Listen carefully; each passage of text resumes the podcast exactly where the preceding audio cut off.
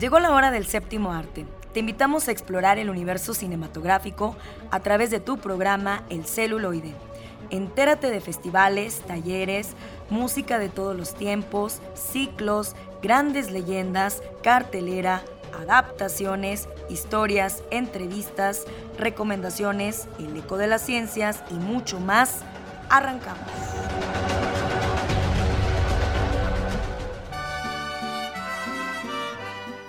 Amigos del celuloide, es un placer abrir el mes patrio con ustedes. Gracias que nos sintonizan, celebrando 15 años de estar con ustedes.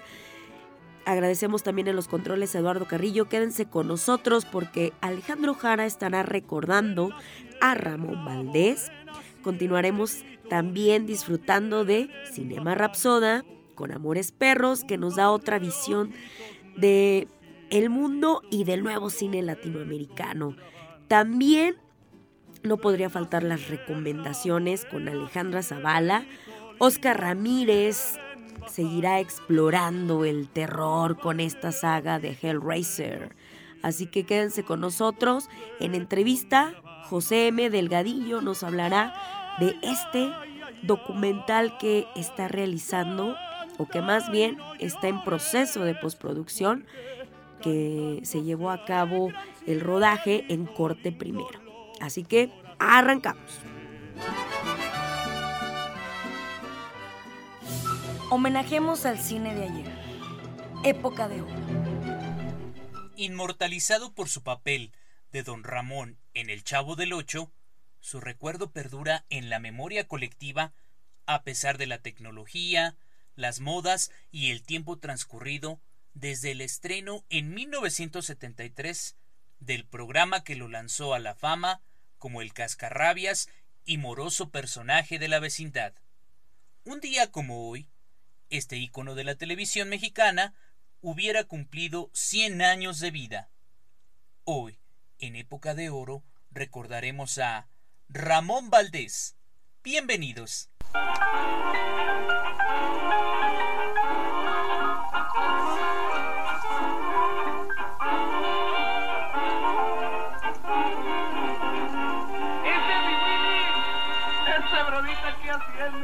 Aquí nomás pastoreando un gallo, eh. Ole, ole.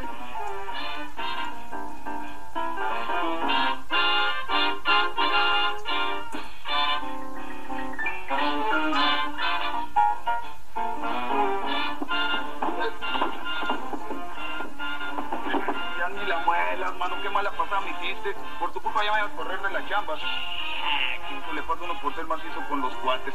Después te explico, mi Willycita, si explicas que te voy a costar, me he dicho que ya estás chameando aquí. Don Gumer ya te está remuino por su escupe. No apuntes para acá que así se mató una tía mía.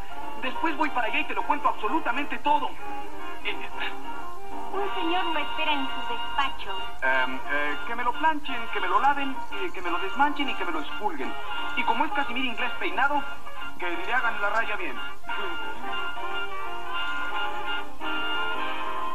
no sabía que se conocieran. Desde chiquillos, pues vivíamos juntos en El Paso, Texas. ¿Y son amigos? Como hermanos, pues yo le presté el traje para que consiguiera la chamba. No me digas. Estaba tan amolado que a no tenía ni para la portera.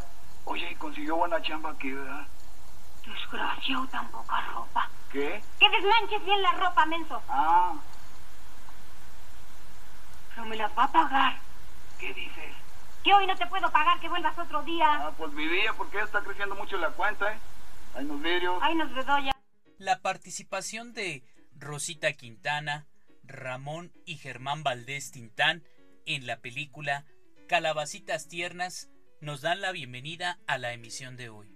Muy buenas tardes amigos radioescuchas, excelente sábado de cine para todos ustedes. Ramón Esteban Gómez Valdés y Castillo nació el 2 de septiembre de 1924 en Ciudad de México, siendo hijo de Rafael Gómez Valdés Angelini, un agente de aduanas, y Guadalupe Castillo, una ama de casa de ascendencia italoamericana. Cuando Ramón tenía dos años de edad, sus padres decidieron emigrar a Ciudad Juárez, Chihuahua, donde también se llevaron a sus nueve hermanos, Germán, Manuel, Antonio, Rafael, Guadalupe, Pedro, Armando, Cristóbal y Amanda. Esta última mencionada falleció a temprana edad. Todos los hijos del matrimonio tenían su propio sobrenombre, y así Ramón era conocido como Moncho. Al crecer Valdés se desempeñó en múltiples actividades y oficios que le aparecían al momento, mismos en los que era inestable, por lo que a menudo afrontaba problemas económicos. Durante esta etapa su hermano mayor, Germán, trabajaba como locutor en una radiodifusora local, hecho que lo llevó a participar en películas, lo cual fomentaría a un cambio en la vida de Ramón. La carrera de Valdés comenzó con su participación en la película Calabacitas Tiernas de 1949. El mismo año actuó en cintas como Soy Charro de Levita, Novia a la Medida y El Rey del Barrio. A inicios de la década de 1950 siguió apareciendo al lado de su hermano Tintán en La Marca del Zorrillo y Simbad el Mareado. En 1951 participaría en tres películas realizando cameos y colaborando junto a personajes secundarios. En 1952, junto a su hermano mayor y el director mexicano Gilberto Martínez Solares, grabarían Las locuras de Tintán. En 1953 actuaría en tres películas, tomando un papel protagonista en la película Dios los cría. Al año siguiente actuó en la película Mulata junto a Ninón Sevilla y Pedro Armendáriz. En 1955 sería parte del elenco de apoyo para las películas Escuela de Vagabundos y La vida no vale nada, protagonizadas por Pedro Infante y siendo las primeras cintas en las que no actuaría al lado de su hermano mayor Tintán y el director Martínez Solares. En 1961 participaría en seis películas, destacando en El Duende y yo, junto a su hermano Germán y María Esquivel. En 1962 actuaría en siete películas, siendo personaje primario en dos. Además, en ellas compartiría el reparto con Eulalio González, Marielena Velasco y volvería a actuar junto a Pedro Armendáriz en Los Valientes No Mueren y con Viruta y Capulina en la película En Peligro de Muerte, dirigida por Roberto Gómez Bolaños. En 1966 actuaría en tres cintas, mostrando más protagonismo en la película el falso heredero, en la cual compartió créditos junto a José Jiménez Fernández, Cesario Quesadas, Miguel Ángel Álvarez y Sara García. A mitad de 1967 grabó la película Corona de Lágrimas, protagonizada por Marga López y Enrique Lizalde. Al año siguiente grabaría dos películas, siendo protagonista en el aviso inoportuno. Además de que en cada segmento de la historia, donde los polivoces encuentran un empleo, son acompañados de alguna personalidad del cine y televisión de la época. Además, filmó ese año la cinta El cuerpazo del delito, donde actuaría junto a Roberto Gómez Bolaños, en el segundo episodio, La Rebelde. Sin embargo, su estreno se llevó a cabo el 9 de julio de 1970. Ramón Valdés y Chespirito se conocieron e hicieron amistad durante la filmación de esta historia. El guionista y actor Roberto Gómez Bolaños, Chespirito, que había trabajado con Viruta y Capulina, se encontraba armando el elenco de un nuevo programa de televisión. Como era admirador de Valdés, le llamó para que se integrara al elenco. Así, en 1968 empieza a trabajar en la serie Los Supergenios de la Mesa Cuadrada, junto con Rubén Aguirre y María Antonieta de las Nieves. En 1972 ese programa se transformó en Chespirito, que duró hasta 1973 en su primera versión emitida. En 1971, Valdés, que había entablado amistad con Chespirito, pasó a formar parte de la comedia El Chavo del Ocho, donde encarnó el papel de Don Ramón, un habitante de la vecindad caracterizado por su holgazanería y exagerada vagancia, pero en especial por su eterna confrontación con el señor Barriga y doña Florinda. El 9 de agosto de 1988, Ramón Valdés falleció en la Ciudad de México a los 63 años de edad, a causa de un paro cardiorrespiratorio, cáncer medular y cáncer de próstata. Su cuerpo fue sepultado en una cripta del Panteón Mausoleos del Ángel. En 2019, su hijo Esteban lanzó un tráiler en YouTube, plataforma en la que anunció la creación de Con permiso, dijo Monchito, un canal en el que compartiría anécdotas e historias de su padre. Yo soy Alex Jara. Continúen sintonizando su programa El celuloide a través de la señal de Radio Universidad. Llegó el momento de recibir a nuestros invitados. Escucha la entrevista.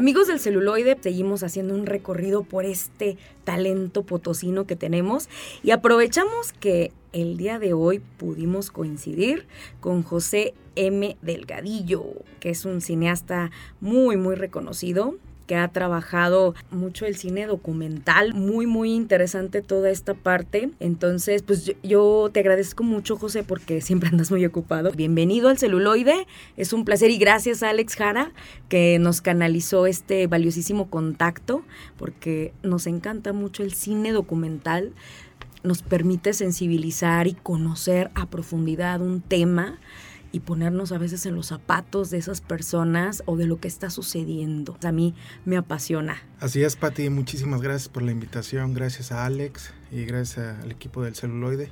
Pues encantado de estar aquí. Pues háblanos, háblanos acerca de lo que estás filmando en tierras potosinas. Ahorita, ahorita estamos eh, filmando, llevamos dos, dos, semanas de filmación. Estamos haciendo un documental. Eh, sobre un tema que ya lleva tiempo que es muy interesante, importante para mí, que es sobre la sequía. Yo, yo como historiador y cineasta he estado muy interesado en ese tema y encontramos esta historia, una historia que encontramos en la comunidad de Corte Primero, en el municipio de Mezquitic, en donde un trío de campesinos nos cuenta a través de sus memorias, sus anhelos, sus recuerdos, cómo eran aquellas épocas de abundancia en el agua, cuando llovía, cuando ellos nos cuentan que, el río corría y que su tierra daba para vivir y daba comida y para, para sustentar a toda su familia. Ahora nos cuentan que, y lo hemos visto nosotros, que los campos están secos, los ríos están secos, y nos hablan mucho de, este, de estas épocas, de que las lluvias ya no son como antes, que no llueve, o que si llueve pues ya no es suficiente para seguir viviendo de eso. Y esa historia es muy interesante porque a partir de los años 80 nos cuentan que cuando se empezó a secar eh, todos estos campos, ellos tuvieron que tomar la decisión de irse a Estados Unidos. Y ellos hablan con mucho amor de, sus de todas sus tierras, de su trabajo, de su amor hacia lo que es ser campesino, porque casi todos heredaron esas tierras de sus padres y, y de sus abuelos, pero pues tuvieron que dejarlo. Y pues ahora, bueno, ellos se dedicaron a mucho a trabajar en Estados Unidos o a otras cosas. Ya ahorita son unos señores eh, mayores, pero con mucha alegría nos han contado, eh, pues, alegría y tristeza, esta historia que, hemos estado filmando durante dos semanas. Y estamos a punto de, terminar, estamos eh, en los últimos detalles y hemos encontrado historias este, muy, muy padres de, de esa comunidad. Y es un tema pues que me interesa mucho porque pues es un reflejo de lo que está pasando no solamente en esa comunidad, sino en toda la ciudad, en todo el país y hasta a nivel mundial. Yo he visto que eh, temas como que el agua, 8 de cada 10, 8 de cada 10 personas ya en el año 2050 no va a tener acceso a agua potable. lo, lo, estaba leyendo y es algo pues alarmante, ¿no? Y por eso pues nos, me gusta mucho esta historia y pues a partir de estos señores contar este, este mundo que a, veces parece lejano, pero creo que sí refleja mucho de lo que estamos viviendo y lo sentimos ahora con los climas que, que vivimos, el calor, cómo han aumentado las temperaturas. Nos habla mucho que para, para junio, julio, desde mayo ya debió de haber llovido y, y, para ahora no, no ha caído pues la suficiente agua, ¿no? Y, y, estamos haciendo eso, estamos por terminar. Y pues esto se deriva de un taller que se dio, el taller de cine documental eh, subsidiado por eh, el Grupo México, que subsidia tres historias y una de ellas es esta, que, que habla sobre este tema. ¿Grupo México es la minera? Sí, creo que es, es, están trayendo este, este proyecto. Uh y pues le da la oportunidad a, a, tres historias de dan todo el equipo para poder nosotros armar todas estas esta historia y este documental. Y desgraciadamente no pudo venir Antonio pero también este, queríamos que viniera para que nos contara un poquito más. Yo yo fui parte de este taller y tuve la fortuna de, de que mi historia fuera elegida para que se, se filmara.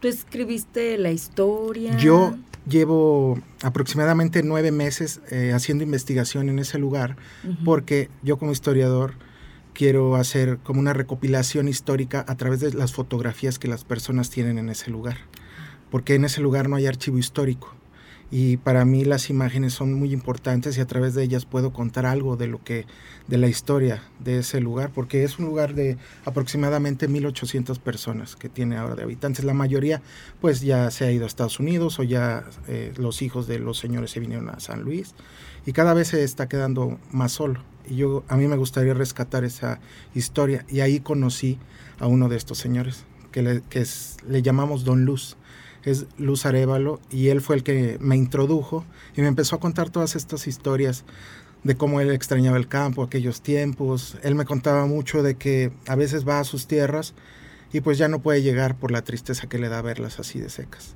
Tuve esta oportunidad y a partir de ahí dije, pues vamos a hacer vamos a hacer este documental sobre estas personas. ¿Qué cultivaban ellos?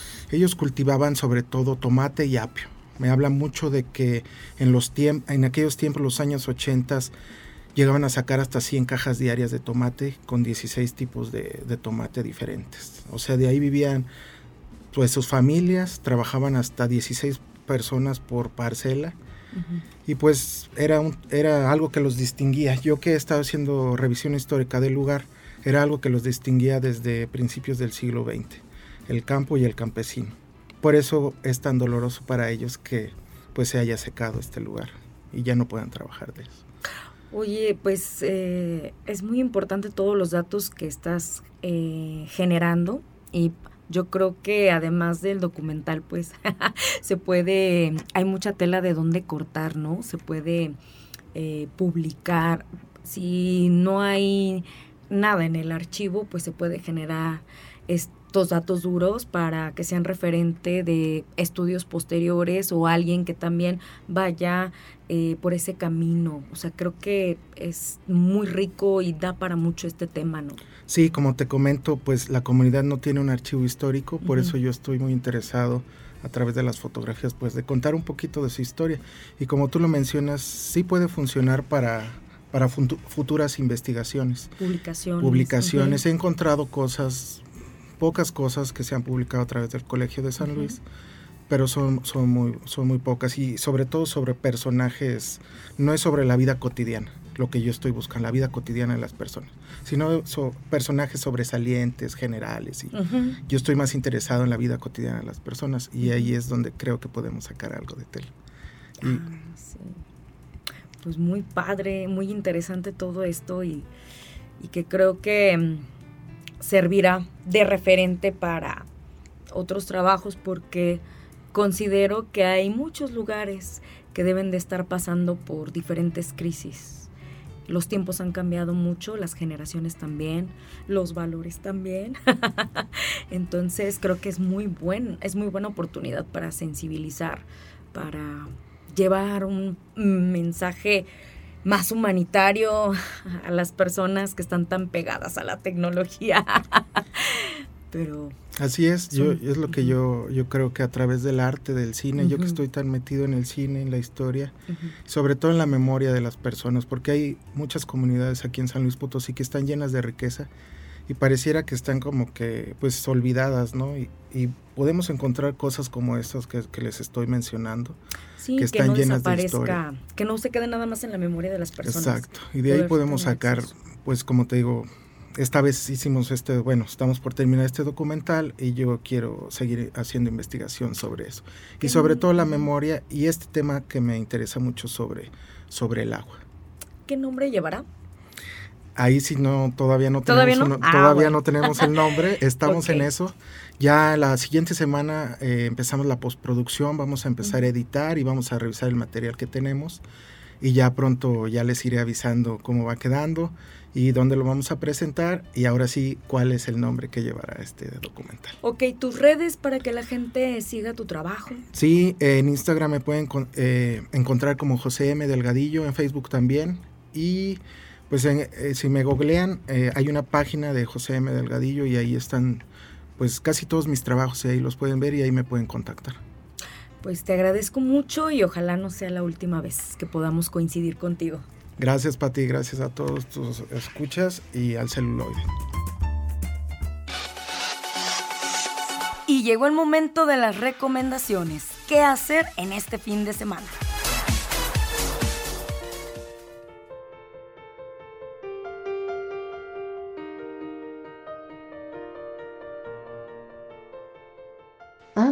A stranger to the dark. Hide away, they say. We don't want your broken parts. I've learned to be ashamed of all my scars. Run away, they say. No one will love you as you are. But I won't let them break me down to dust. I know that there's a place for us, for we are glorious. When the sharpest words wanna cut me down, I'm gonna send a flood, gonna drown them out. I am brave, I am bruised, I am who I'm meant to be. This is me. ¿Reconocen este fragmento? Así es, amigos del celuloide. El día de hoy hablaremos de este fantástico musical. Muchas gracias por sintonizarnos en esta tarde de sábado de cine, como siempre, a través de Radio Universidad. Bienvenidos a nuestra sección de música, cine y teatro. Pues bien, como muchos habrán podido adivinar ya, el tema del día de hoy es The Great Showman o El Gran Showman, un musical original basado en la vida de Phineas Taylor Barnum, protagonizada por mi novio Hugh Jackman.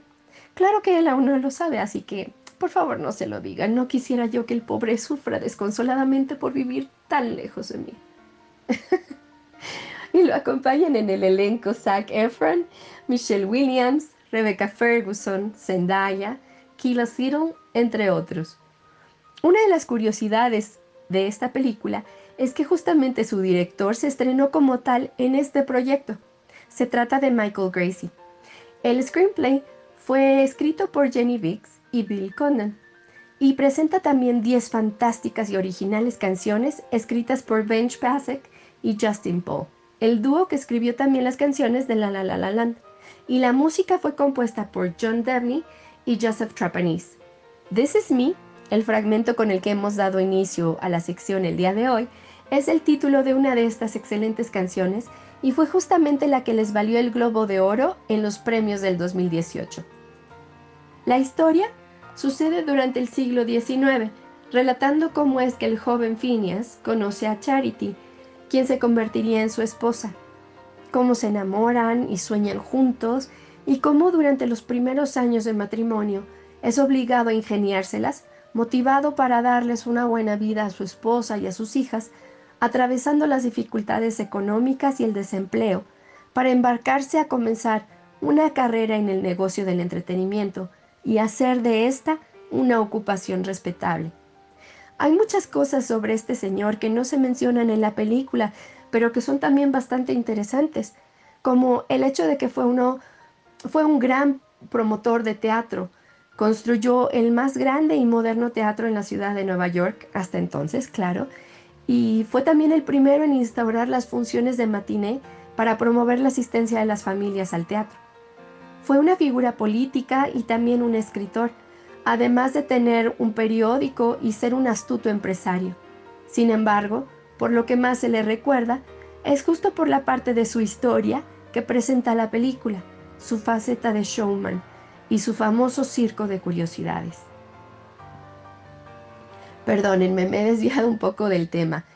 El punto es que la película es altamente recomendable, no solo por las excelentes actuaciones de su protagonista y del elenco completo, claro está, pero sobre todo por la extraordinaria música y las canciones originales que nos presenta, así como los temas de los que trata, como por ejemplo que no importa qué tan humilde pueda ser tu origen, sino el trabajo que puedes realizar para llegar a donde quieres.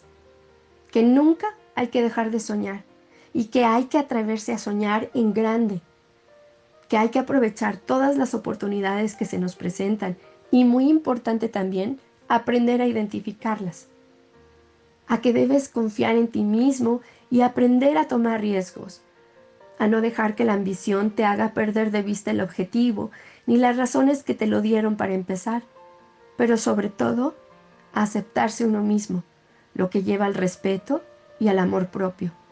Y sé que esto último suena como algo muy lógico y por demás obvio. Sin embargo, es una de las tareas más difíciles por, las que pasa todo ser humano y tristemente una que no todos llegan a lograr. Además, de que es también una tarea de trabajo constante que debemos realizar durante toda nuestra vida. ¿No me creen? Piénsenlo. Todas las personas cambiamos constantemente, todo el tiempo, aun cuando no nos damos cuenta. Mira bien y con atención hacia atrás. Revisa con detenimiento el camino que has recorrido hasta ahora. ¿Eres en verdad la misma persona que eras hace un año? ¿Hace dos? ¿Cinco? ¿Diez? cuando eras niño o adolescente? ¿Piensas de la misma manera? ¿Ves el mundo del mismo modo? ¿Te has sentido avergonzado de ti mismo en algún momento de tu vida? ¿Te has sentido rechazado por el mundo, la sociedad o tu comunidad o incluso tu familia en algún momento de tu vida? ¿Verdad que aprender a amarse, aceptarse y respetarse uno mismo es un trabajo diario y de por vida. Bueno amigos, se me ha terminado el tiempo el día de hoy, pero los dejaré con la invitación a ver esta gran película y a escuchar este fantástico soundtrack como tarea. Muchas gracias por acompañarnos y hasta la próxima.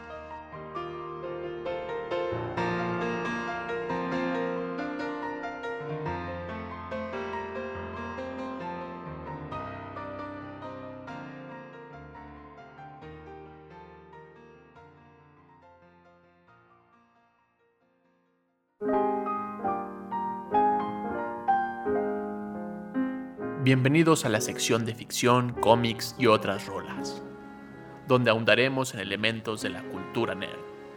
Adelante con esta sección.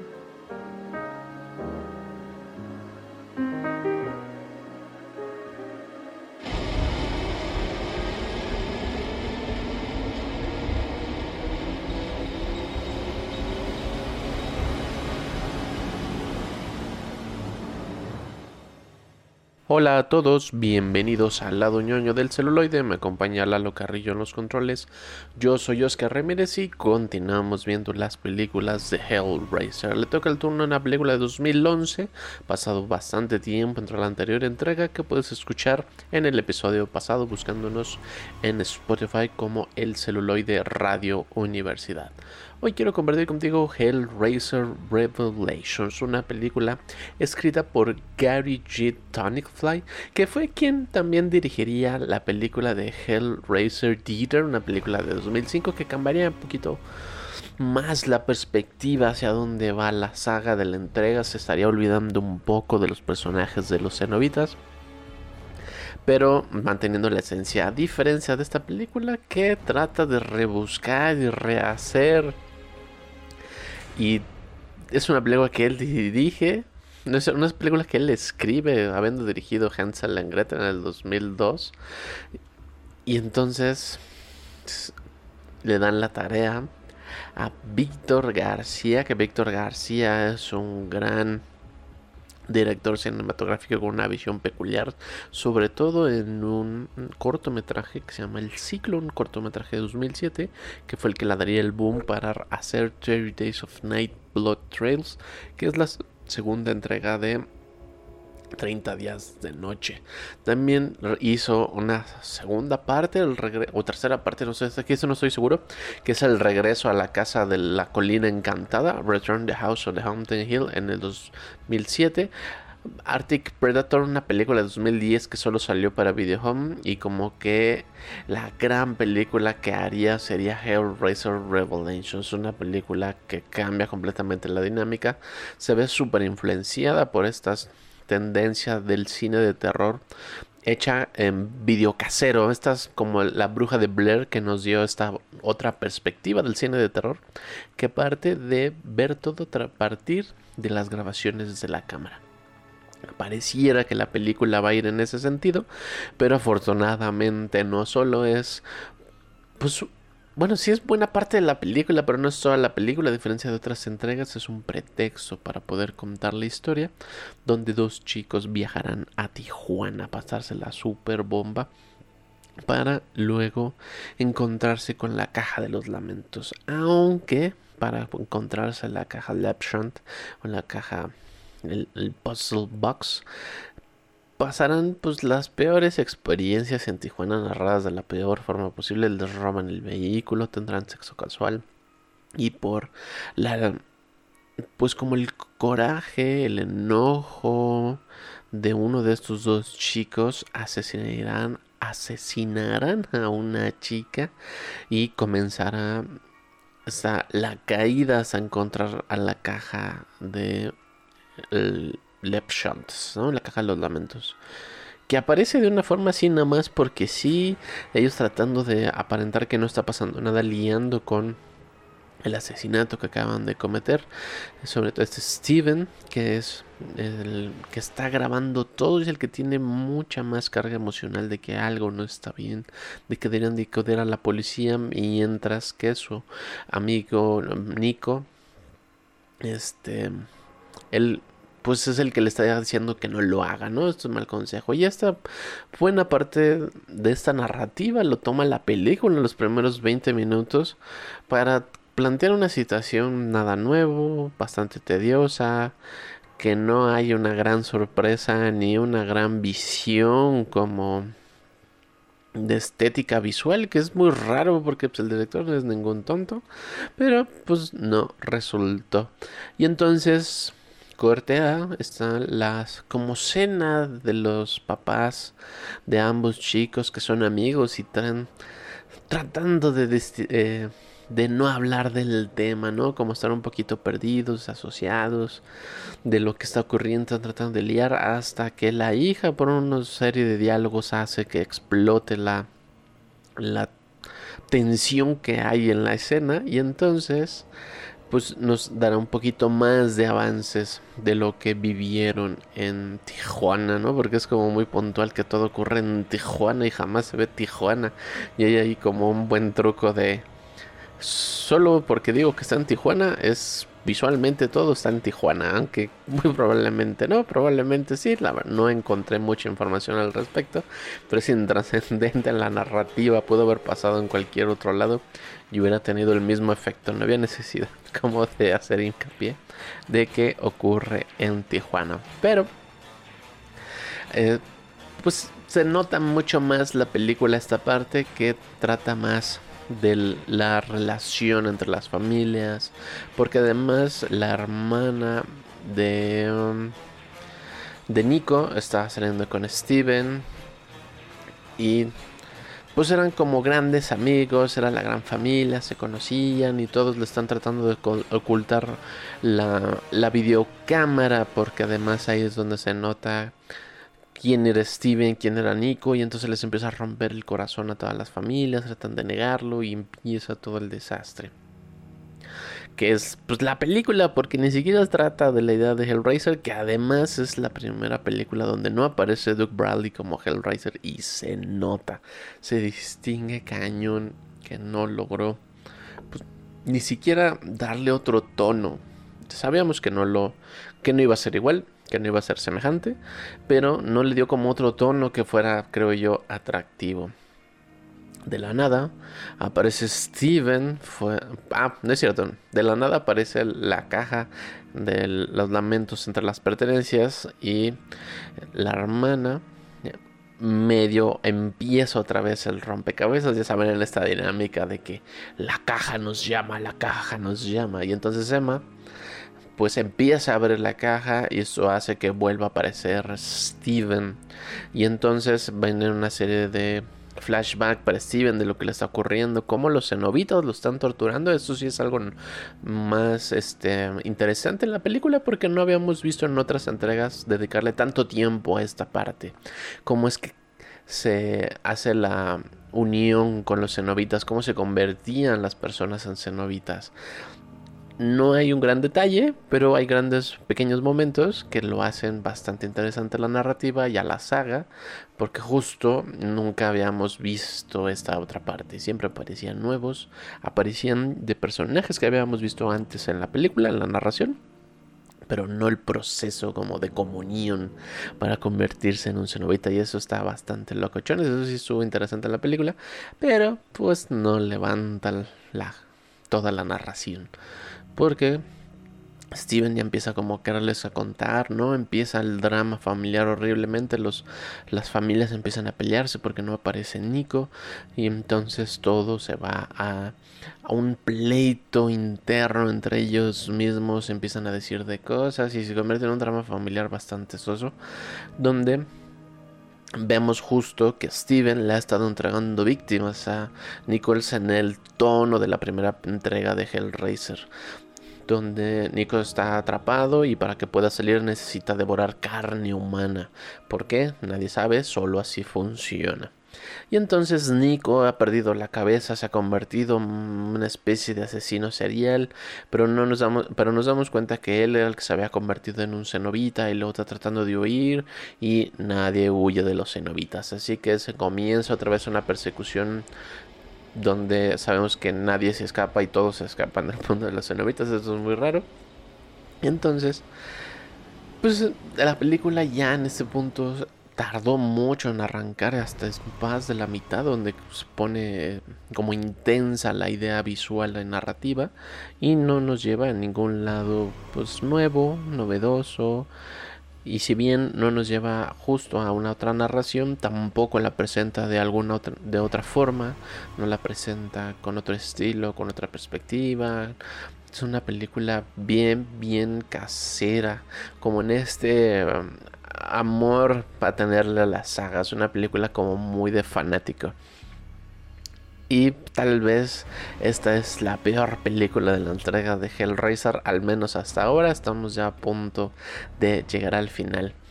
Y justo cuando ya está esta locura y sabemos quiénes son realmente los personajes y todos los secretos que habían estado ocultando, pues trata de convertirse, mm, sobre todo Steven, en una película Hace, hace Steven que la película se convierta más en una especie de atrapados en casa. Está una, una tendencia de películas de ser perseguidos y de que el único lugar donde deberías estar seguro no lo es. Entonces cambia la narrativa de la película, cambia el subgénero de la película y se vuelve horrible y tediosa, casi bastante molesta la narración donde Steven mata a los padres, este, trata de engañar a Emma y se vuelve todo un caos ahí en, entre la misma familia mientras son perseguidos por los cenobitas. Es una mezcla y muy extraña solo para señalar que las personas son horribles y que los padres son horribles y que los hijos son horribles.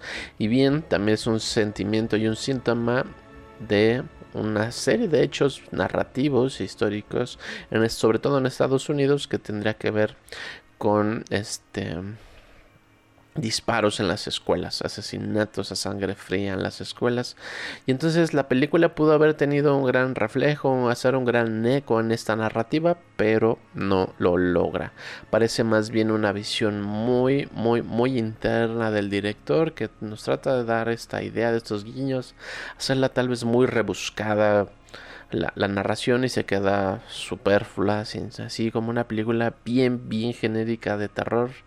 Y es bastante eh, em, decepcionante tal vez la película. Si bien ya hemos aguantado bastantes películas de Hellraiser, no todas han sido perfectas, todas tenían lo suyo, tenían ahí sus guiños de grandeza. Aquí no, creo yo, no lo existe. Pero si tú te quieres eh, animar a verla, tal vez encuentres otra perspectiva que yo no, encuentres algún otro mensaje donde la película sí brilla y resalta. La puedes ver en la plataforma de Amazon Prime. Muchas gracias por estar aquí y puedes seguir escuchando Radio Universidad a, través del 1190 de la M con más recomendaciones cinematográficas aquí en el celuloide o buscarnos en todas las plataformas de Spotify como el celuloide radio o si prefieres también nos puedes escribir en nuestro Facebook. Aparecemos como el celuloide radio. Nos escuchamos la próxima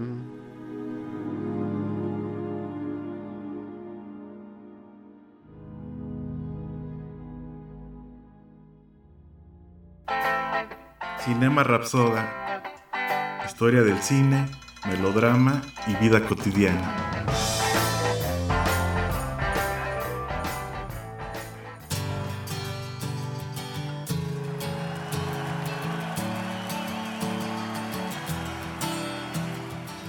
A finales de la década de los 90, México ofrecería otra forma de ver el mundo, pese a las conmociones políticas, sociales y económicas.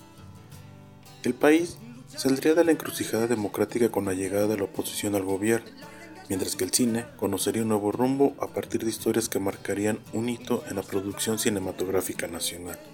Es por ello que hoy hablaremos en Cinema Rapsoda sobre la película Amores Perros del cineasta mexicano Alejandro González Iñárritu, que de forma provocadora y experimental llevó a cabo a partir de la yuxtaposición de historias consagrar la película como uno de los referentes genuinos del nuevo cine latinoamericano.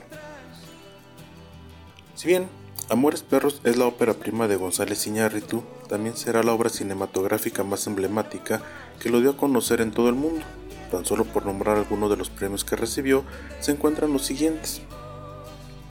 Premio Hugo de Oro en el 2000 en el Festival Internacional de Cine en Chicago a Mejor Película y Mejor Actor, en el Festival de Cannes, el premio de la Semana de la Crítica, así como la Crítica Joven.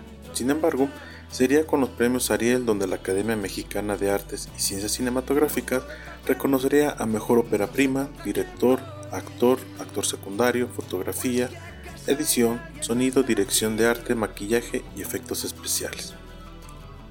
Bajo la dirección de Iñárritu lograron no solo un conjunto de escenas portentosas a partir de la lente de Rodrigo Prieto, sino también de las actuaciones sobresalientes de Gael García, Vanessa Bauche, Emilio Echevarría, Goyo Toledo, Álvaro Guerrero, Lourdes Echevarría, Marco Pérez, entre otros muchos más, que conformarían un prodigio actoral de, de temperamentos y personalidades. Aunado a ello, la musicalización a cargo de Gustavo Santaolalla nos remite a una época emergente de grandes canciones que se convirtieron en la banda sonora más destacada del momento, marcando a una generación. Amores Perros tuvo la inspiración de encontrar el tono cinematográfico gracias al libro homónimo del autor Guillermo Arriaga, quien, además, realizaría la adaptación del guion sobre la cual la historia se divide en tres capítulos, el de Octavio y Susana, Daniel y Valeria, El Chivo y Maro, historias que se construyen a la par para que fueran narradas de un modo excepcional en el filme. En la primera historia conoceremos a Octavio y Susana. Ambos personajes representan a adolescentes que vivieron al amparo de familias disfuncionales. La realidad que vive Susana en la casa de su suegra nos muestra ese mundo de sometimiento del que ella es víctima en todo momento y, por añadidura, de acoso sexual, violencia intrafamiliar, verbal y económica. Todos estos momentos se, extienden de manera inmoderada a lo largo de su historia, sometiendo a nuevos nervios a ambos personajes en el momento que deciden mantener una relación. No obstante, Coffee, como se llama su perro, aparece en escena, una mascota en teoría domesticada, apacible, que después de escapar de casa encuentra para su mala fortuna a los antagonistas de la historia.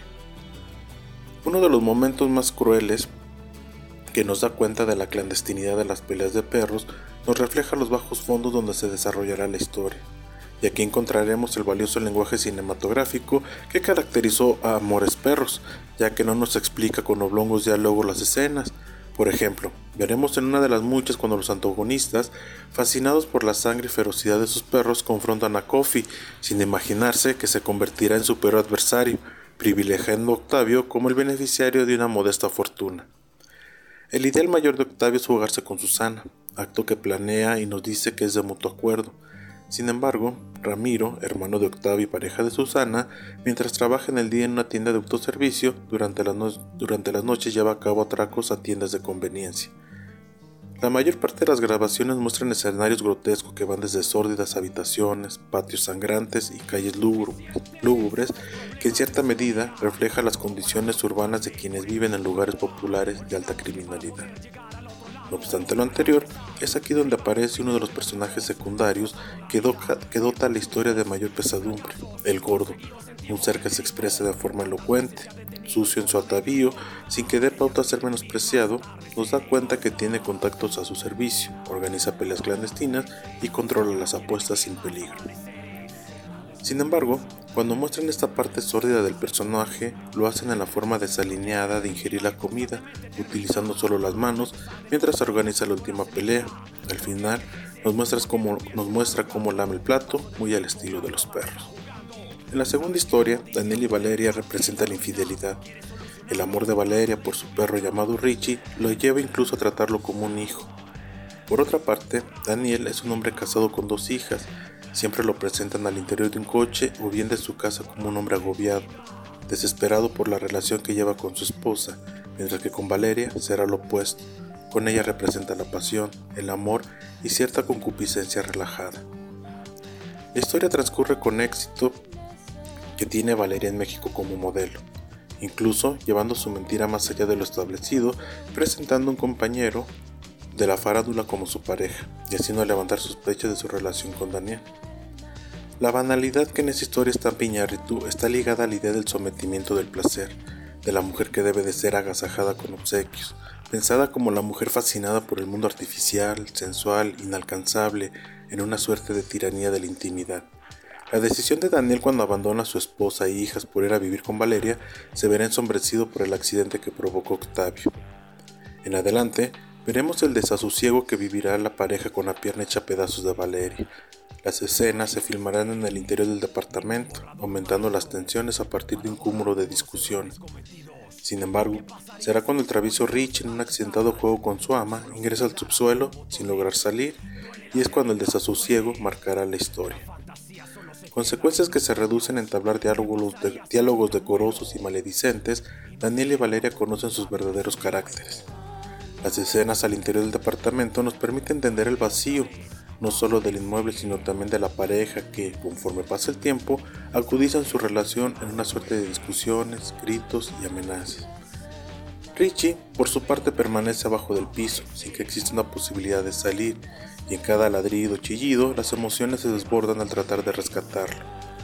Al final, la relación fracasa, Daniel regresa con su esposa, Valeria en cambio pierde todo, y esto lo hacen latente cuando desmontan su imagen de un muro de la ciudad. Richie regresa a la superficie y deslumbrado por la fortaleza de sus amos, nos, representa los fracasos de la vida amorosa. Finalmente, aparece la historia del Chivo y Mar, que nos dará uno de los grandes momentos del filme cuando presentan a este personaje, que, sin embargo, tiene apariciones en las dos primeras historias de manera ocasional, mostrando un personaje como siempre, lo, como siempre se manejó a lo largo del filme, como marginado, proscrito y periférico. Ciertamente, el chivo es el verdadero protagonista de la película y lo sitúan en diversas escenas claves para entenderlo. La primera será cuando el antagonista de Octavio y Susana desea enfriar a su perro que salió triunfante de la pelea y al ver a la jauría del chivo intenta acercarlo para que ataque uno de ellos. Y es entonces que sale escena el chivo con un machete en mano. En la siguiente escena lo veremos en el accidente en el cruce de la calle donde se impacta el vehículo de Octavio con el de Valeria. Al inicio de la historia del chivo aparece un agente judicial que lo presenta, dotándolo de características físicas como emocionales, y en tono experimental encontraremos que gracias a estas descripciones que hace la gente sobre el personaje del chivo, sabremos que para ellos es un ser despiadado al servicio del Estado, cuando en un inicio fue lo contrario, un profesor universitario. La característica que brillará a lo largo de esta historia es el amor desmedido que siente el chivo por sus perros, una jauría que sin él no podría explicarse el sentido de la vida.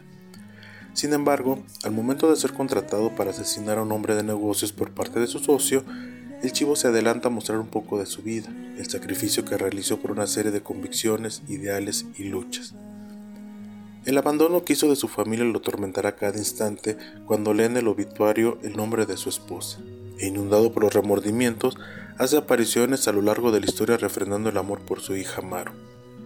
En el sentido convencional del filme nos muestra ese mundo sórdido en el que se desarrolla el personaje, pero también el deseo de reconciliación dimensionando el nivel de pérdida que tuvo con su familia.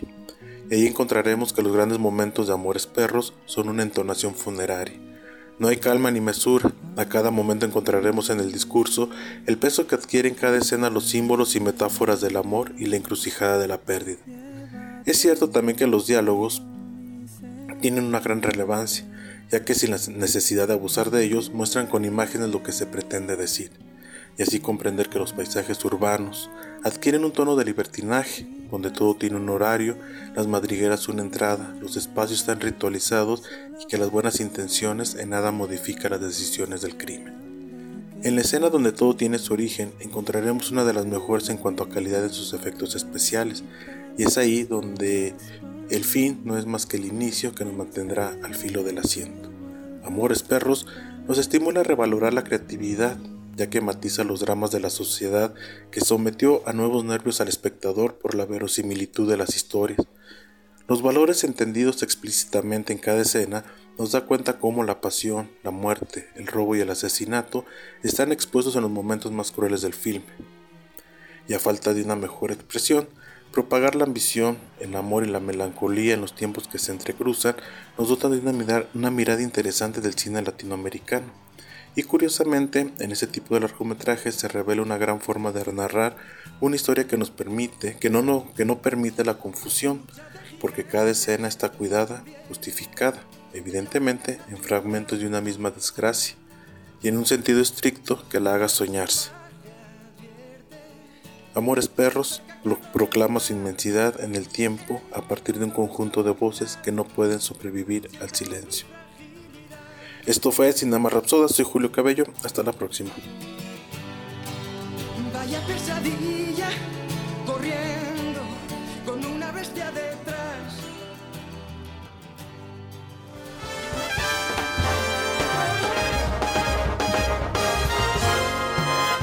Esto fue El Celuloide. Escúchanos por el 1190 de AM. Teléfonos en cabinas 826-1348. Síguenos en nuestras redes sociales y YouTube, nos encuentras como El Celuloide. Dirección de Radio y Televisión de la Universidad Autónoma de San Luis Potosí.